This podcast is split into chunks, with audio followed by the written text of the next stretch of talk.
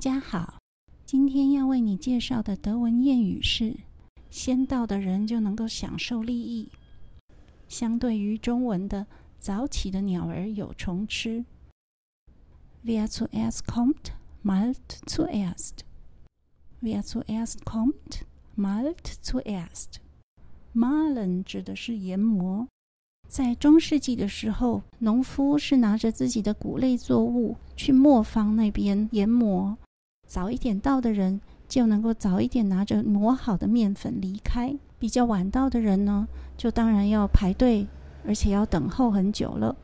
所以就有这样的一个谚语：Wer zuerst kommt, malt zuerst。今天的谚语解说就为你解释到这边，我们下次见。拜拜。